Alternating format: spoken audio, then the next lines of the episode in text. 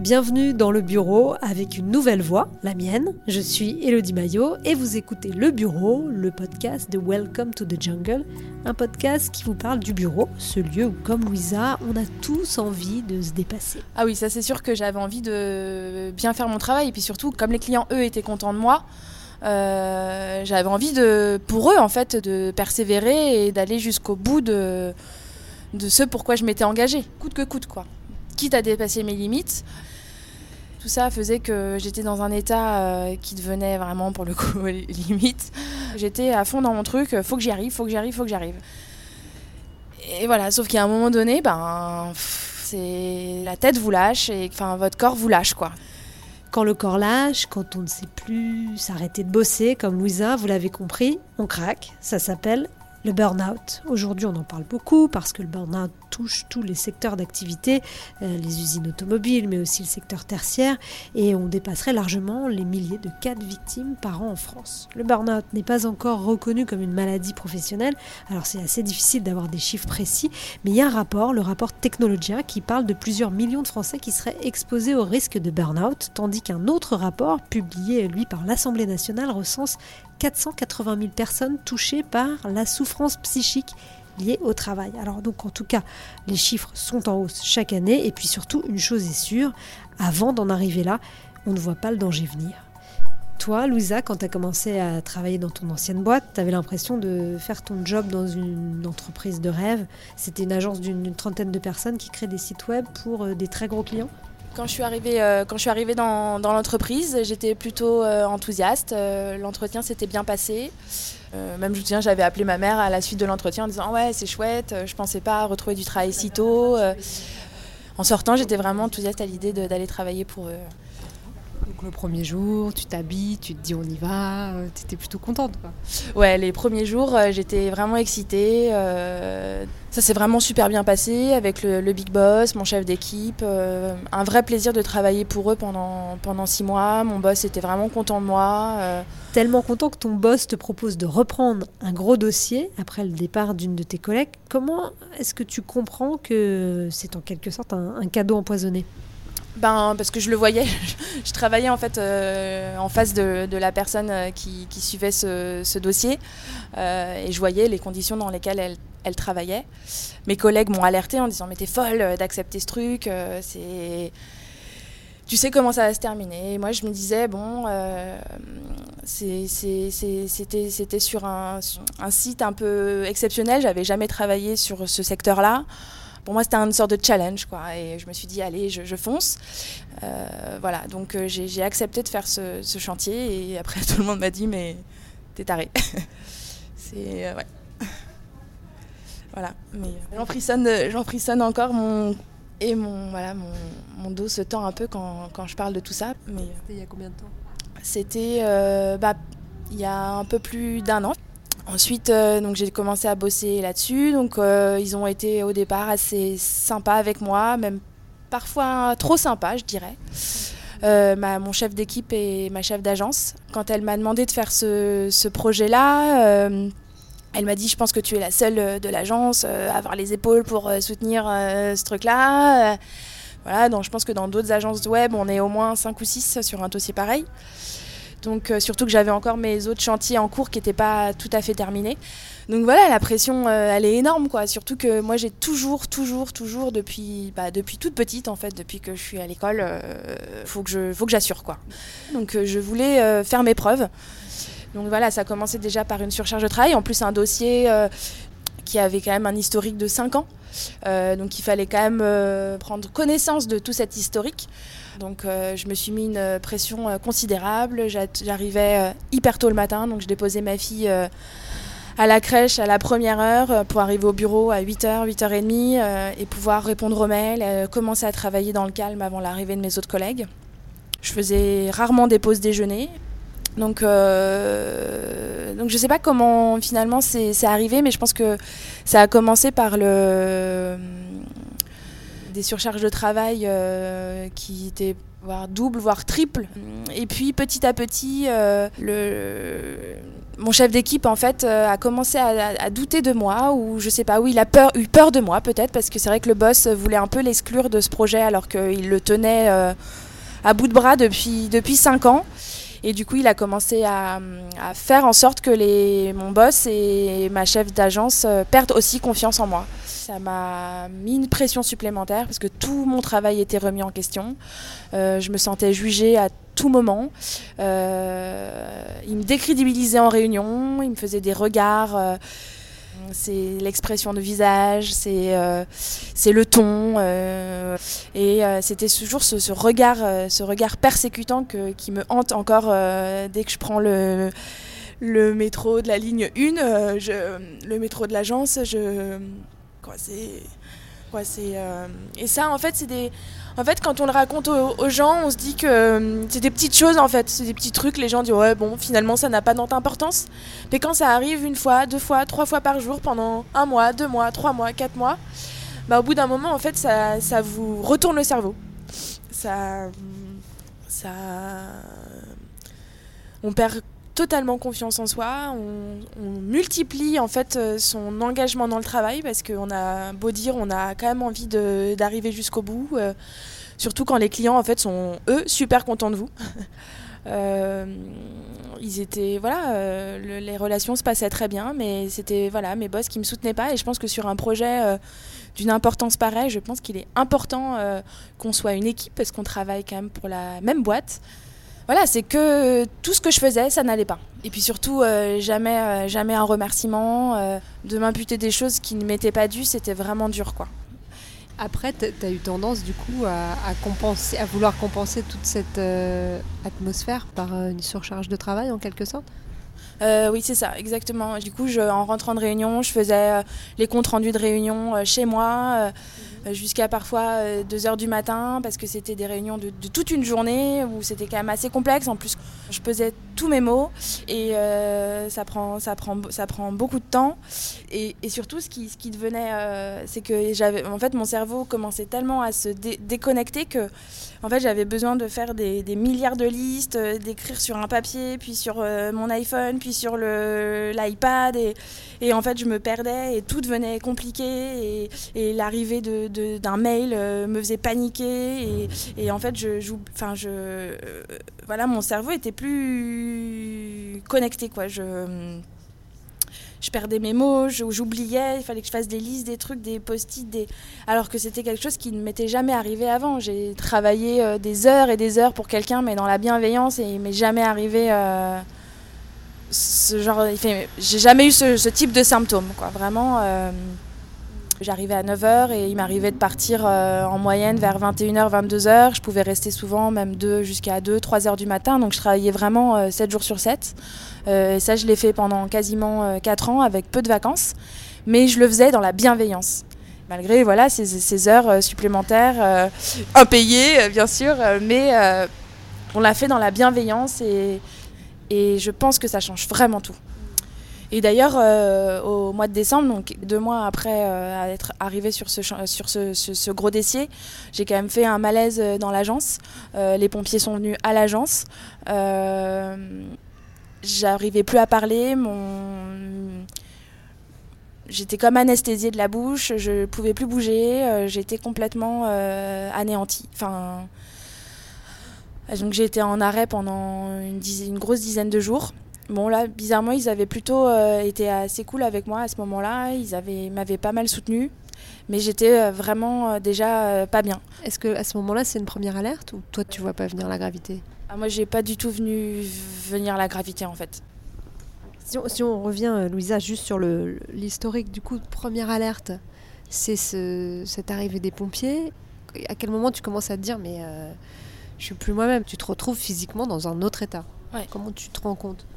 Euh, je, bah, je, me rends compte, oui, déjà par la perte de mémoire. Après, à la maison, euh, ma, fille me parlait et je l'entendais pas. Mon mari me disait, mais euh, oh, elle te parle, et je l'entendais pas. Euh, lui lire une histoire le soir, c'était un effort considérable. Franchement, lire, lire une ligne par page sur 15 pages, c'est quand même pas la mer à boire. Mais c'était pour moi un effort vraiment considérable. C'était une surcharge de fatigue.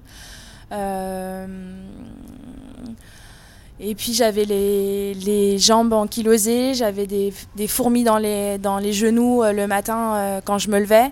j'avais des faiblesses vraiment dans les jambes. J'avais le le dos, euh, ouais, comme je disais tout à l'heure, le dos euh, durci. Et là, d'ailleurs, de parler aujourd'hui, euh, ça, me, ça me redonne un peu ce sentiment-là. Là, t'as mal au dos? Ouais. ouais j'ai mal au dos. Je me recroquevillais aussi sur moi-même et c'est la position que j'ai aussi là. Je, je, me ressens un peu comme soumise, resoumise à cette situation. Non vraiment c'est hallucinant et en fait il y avait des ma mère m'avait alerté plusieurs fois en disant fais attention le burn-out, c'est difficile et tout ça. Et moi, j'imaginais pas une seule seconde, en fait, euh, ce que ça pouvait être. Je disais, ouais, non, mais c'est bon, au pire, euh, je, prends 15 jours de vacances, euh, je fais que dormir et puis ça ira mieux. Mais je pense que ça va bien au-delà de ça. C'est une fatigue physique, mais, mais aussi et surtout mentale. et c'est vraiment très difficile de s'en remettre. Donc à partir du moment où tu te dis j'arrive plus à lire des histoires, j'ai besoin de post-it, euh, je commence à perdre la mémoire, j'ai des problèmes d'élocution, qu'est-ce qui se passe? Est-ce que tu te dis il faut que j'arrête? Est-ce que tu culpabilises? Est-ce que qu'est-ce que tu te dis? Mais en fait, euh, je culpabilise et j'occulte.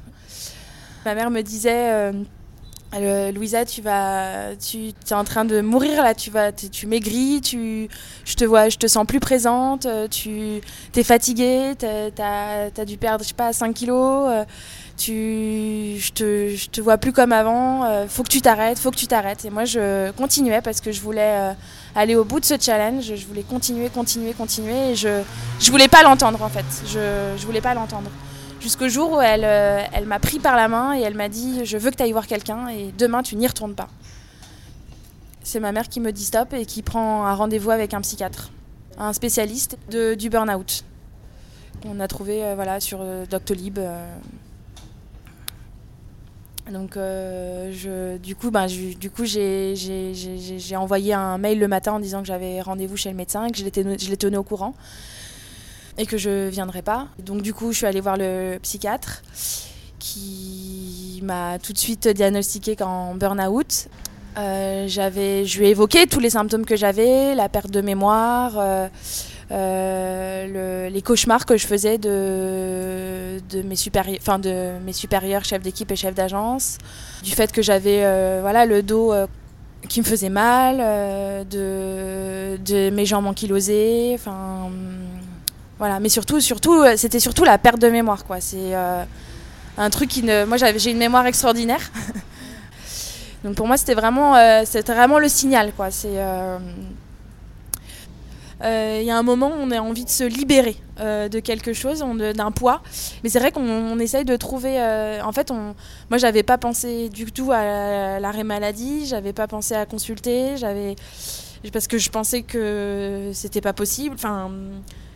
En fait, je connaissais pas assez mal le sujet et, euh, donc il y a un moment donné, en fait, on ne sait pas comment s'en sortir, on ne sait pas comment se libérer de, ça, quoi. On se dit, euh, on a envie, en fait, on a envie de, mais même après, hein, quand j'étais en arrêt, en fait, on a envie de mettre son portable dans les toilettes, je sais pas, ou jeter par la fenêtre, les, mails, tout, tout couper en fait, tout couper euh, et partir loin. Et donc partir loin de tout le monde, parfois, le, plus simple, c'est de, ben voilà, de, mourir, quoi. C'est voilà, mais après, je me suis vraiment donné euh, tous les moyens d'aller mieux parce que moi, je ne supporte pas cet état-là. Euh. J'ai fait tout ce qu'on m'a dit de faire pour aller mieux. Comment tu as pris cette, cet arrêt maladie, le fait d'être en burn-out Comment tu l'as vécu, toi? Bah, En fait, on culpabilise. On se dit, bah, finalement, est-ce que c'est pas moi qui qui suis pas suffisamment forte pour supporter les agressivités de, ses, de ses supérieurs parce qu'il y avait d'autres gens dans l'agence qui supportaient ça, mais qui le supportaient avec un peu plus de distance, peut-être, j'en sais pas. C'est, on culpabilise, et puis surtout, euh, moi, ce que j'aime pas, c'est vivre au crochet de la société.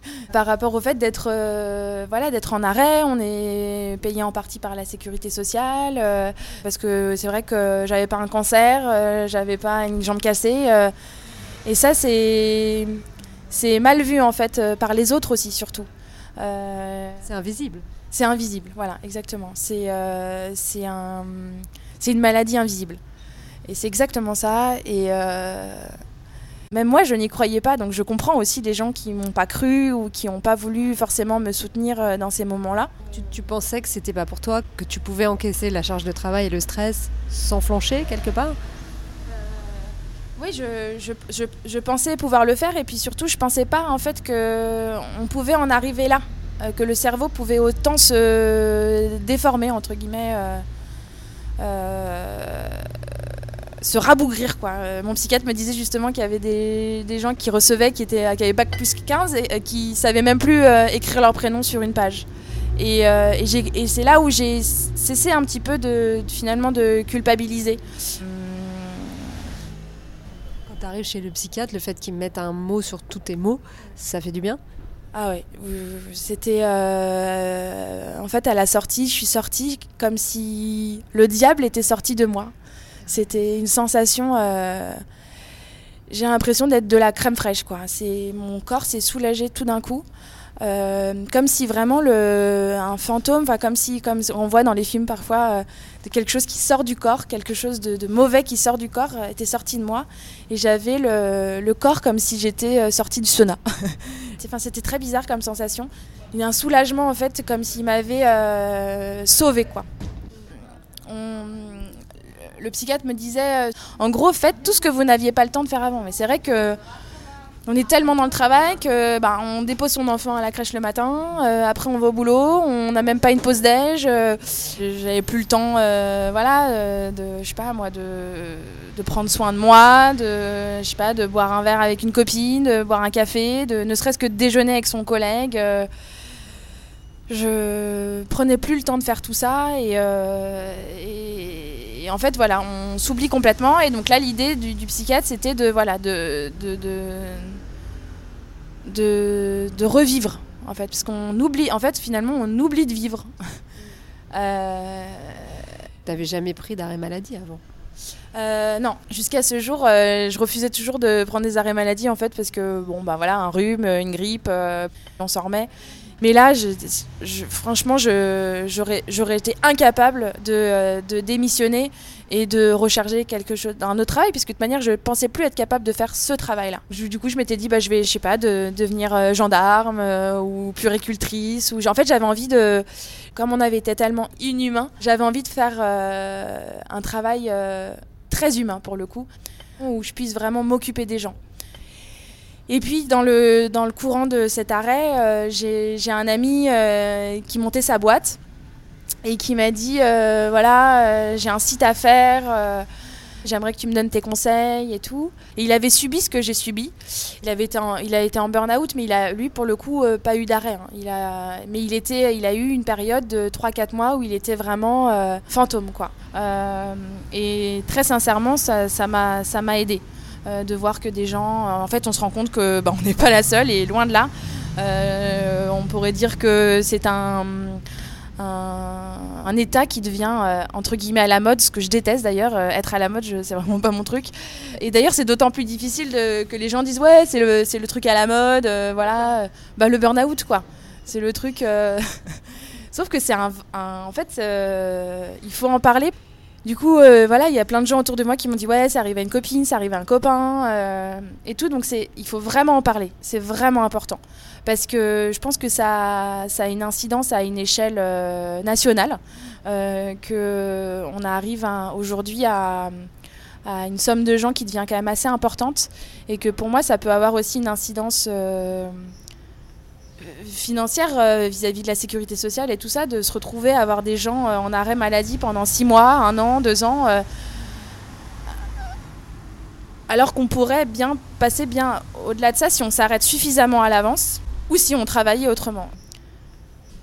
Le burn-out, littéralement, c'est être brûlé, être cramé, être consumé de l'intérieur. Est-ce qu'il y a une renaissance quelque part de ces cendres-là? Est-ce que toi, tu es rené?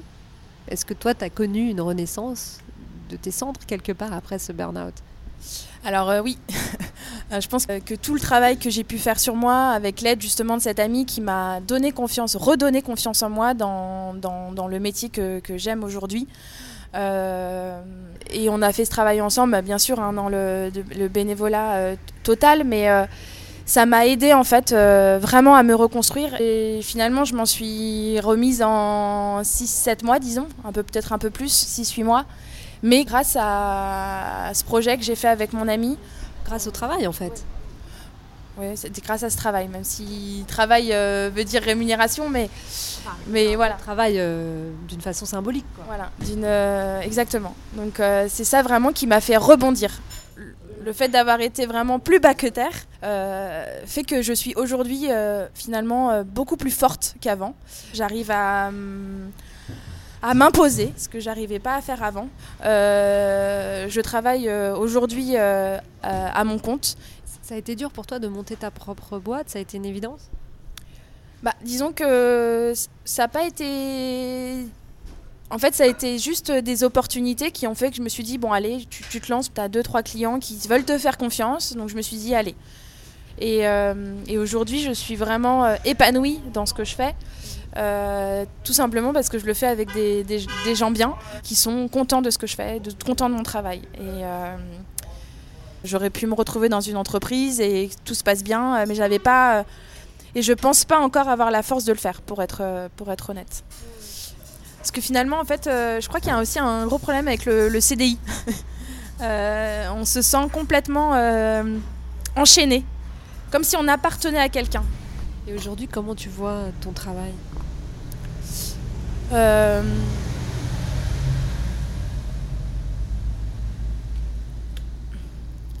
bah aujourd'hui, je vois, je vois le travail comme un pur bonheur.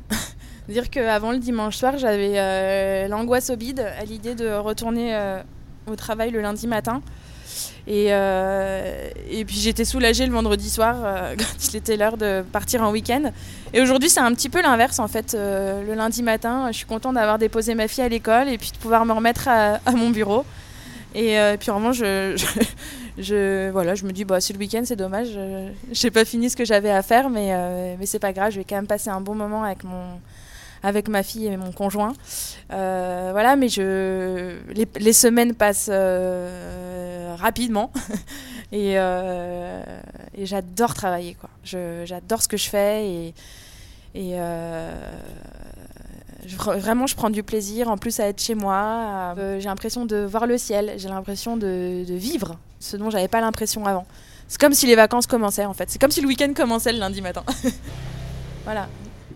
C'était le bureau et le burn-out de Louisa avec au micro Elodie Maillot. Moi, je vous retrouve dans 15 jours pour un nouvel épisode. En attendant, vous pouvez retrouver tous nos podcasts sur les plateformes d'écoute et sur welcome to the jungle.co. Si vous aimez, n'hésitez pas à partager et à nous écrire pour nous raconter vos histoires au boulot sur ce mail podcast at wttj.co. À bientôt!